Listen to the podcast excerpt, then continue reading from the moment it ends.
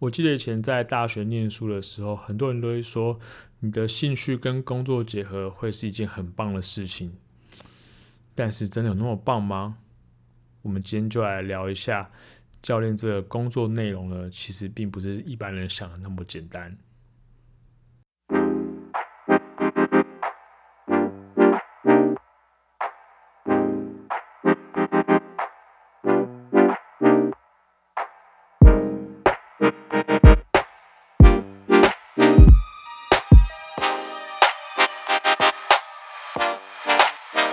Hello，大家好，欢迎回到 Carry Out Carry 凯瑞教练的 Podcast，我是 Carry。好，今天这一集呢，呃，算是听众朋友的许愿池啦，就是有一位听众朋友透过 IG 私讯我，他想要了解一下教练的工作内容大概是怎么样。那有些人会认为说，哎、啊，教练工作内容不就是教课啊、训练啊这样子，然后好像很棒。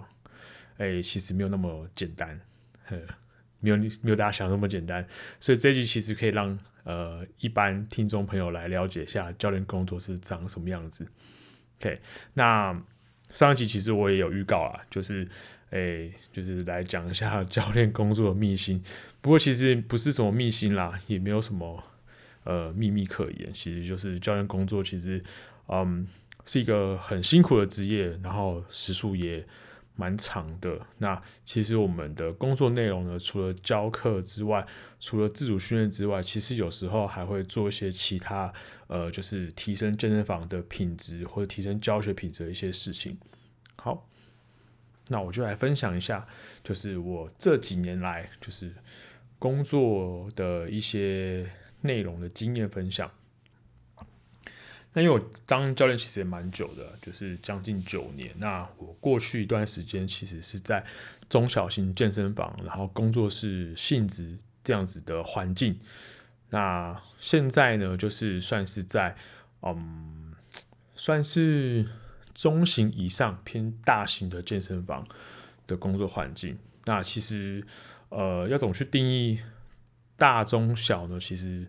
嗯，好像也没有一个定，没有办法一个方法去定义啦。其实就是可能就是员工的人数啊、规模啊这些去定义。但是，呃，就我自己所了解，好像没有什么一个标准数字去定义。OK，只是大家会用环境啊，或者是呃公司的架构啊、人数去看。OK，但是我不知道标准在哪里。OK，好，那呃，其实这两者的环境，呃。不管小型工作室也好，呃，这种小型啊、中型健身房或者大型连锁健身房，工作的内容其实，嗯，并不会相差太多。那共通点就是教课，OK，那还有就是训练，这样这是共通点。那其他部分呢，可能会有一些差别。像我过去在这种比较小型和工作室健身房的性质，工作内容呢，可能就会，呃。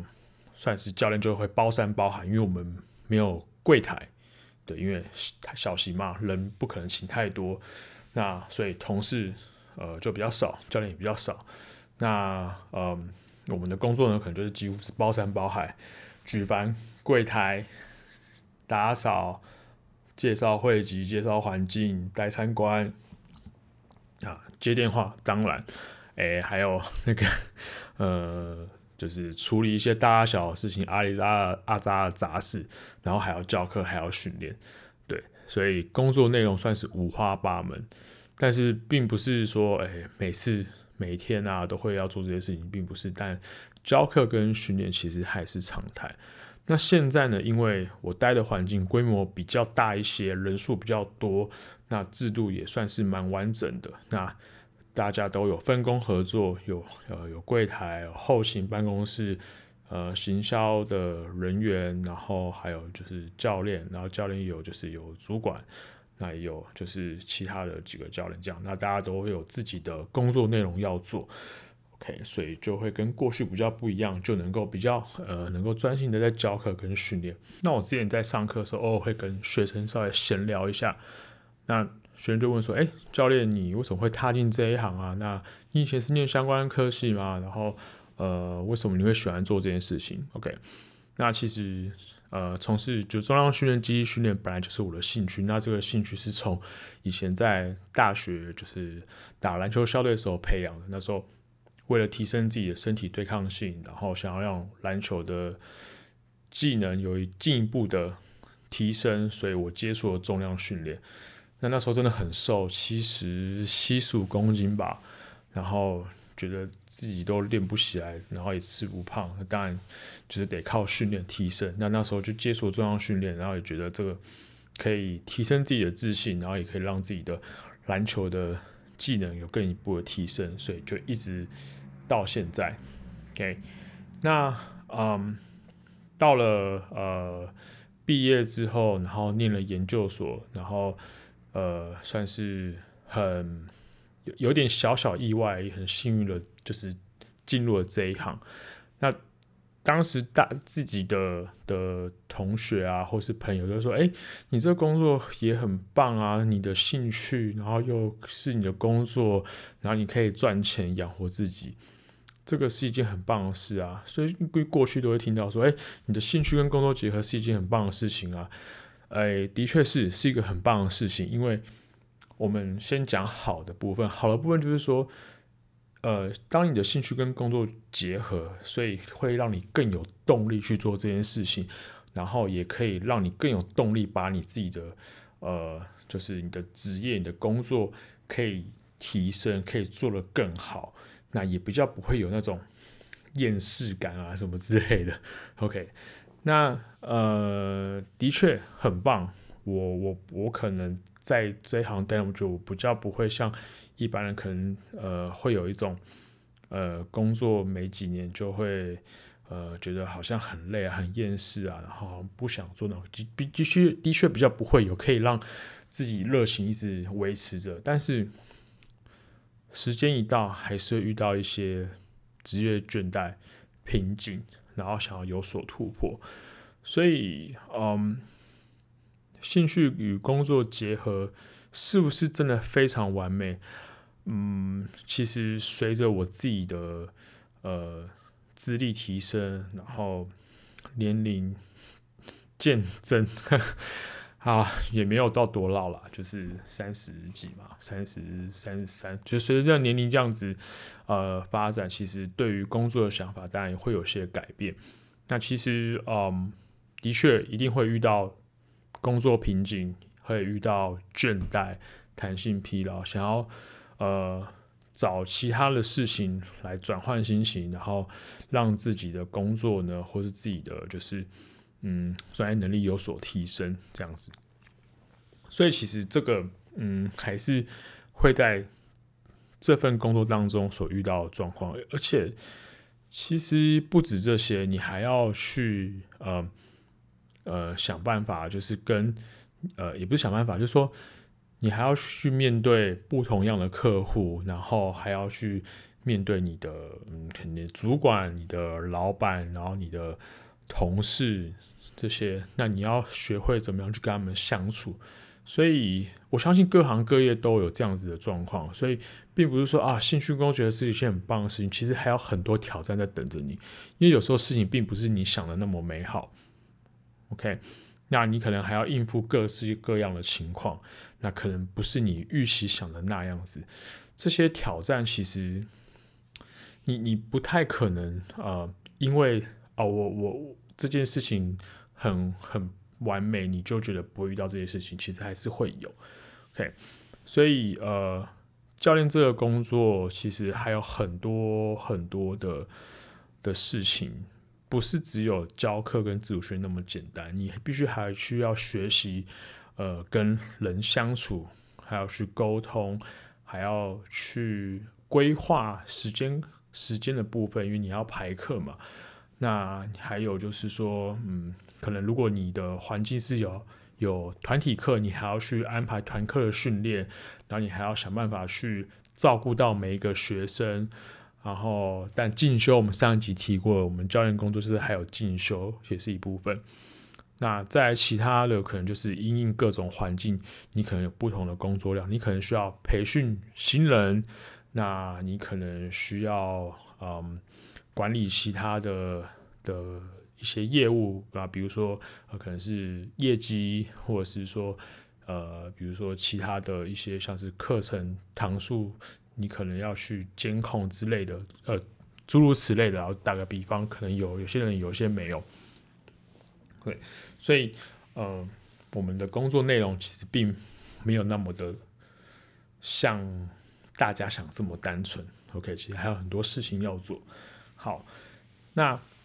嗯，时间安排、训练的安排呢，其实也是一个很大的学问。其实对我们来说，时间管理是一个呃蛮大的挑战，因为你要顾及你的上课堂数，因为跟你的薪水有相关；你要顾及到你的时间，因为可能还要花些时间接触新的客户，然后然后开发新的客户。那你还要花一些时间。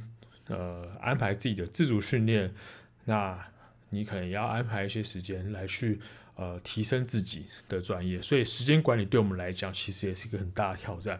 那教练这门工作其实工作时数算是长，跟一般人比算是也是蛮长的，因为一般人可能是工作可能是呃八个小时，然后下班结束，那有时候我们的工作时间可能比八个小时还长，可能是嗯。九个小时、十个小时，甚至是长一点，十个小时都有可能。对，所以我们就是要在呃一个有限的时间内把一些事情给做好。那我就举个例子来讲，就以我现在来说，我呃下午大概一点上班，然后一直到晚上十点钟，这这个时间是我的上班时间。那这个上班时间呢，然后包含我的呃。训练时间跟休息的时间，那我要怎么去安排呢？其实这是我每天要做的事情。当然，我们就是会需要呃安排学生上课时间嘛。通常我们就是前一周或者前两周就把课程都排好了，然后接下来就是有，因为我们有固定的训练时间跟休息时间，那。有时候可能有些状况发生，可能学生想要约的时间，可能跟你的休息时间跟训练时间相冲突，那该怎么办呢？OK，那我们就要去调整时间了。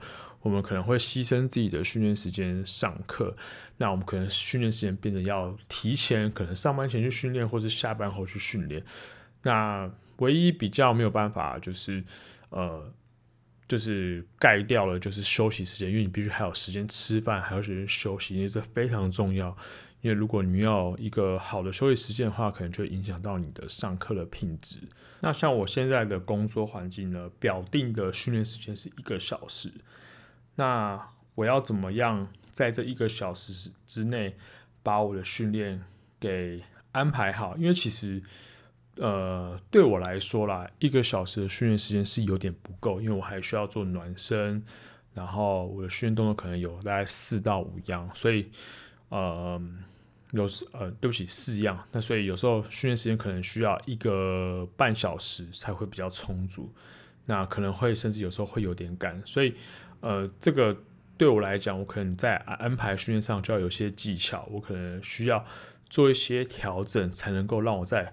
呃，这个固定有限时间内把是把我的训练做完。那有时候甚至可能遇到突发状况，可能有学生要找你，你可能有电话要接，可能主管有事找你，或者是说有其他突发状况，然后打断你训练该怎么办？其实，嗯，你就要必须要智慧的去思考你要怎么去调整。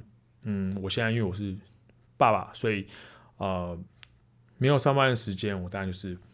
陪小孩做自己的事情，剪影片，然后是录 podcast，想想主题这些。那我其他时间当然是就是自己的时间就要做这些事情，就没有办法呃被工作事情给耽误到这样子。那讲到训练安排呢，每个教练的安排的内容都会不太一样，就取决于他的训练目标是什么。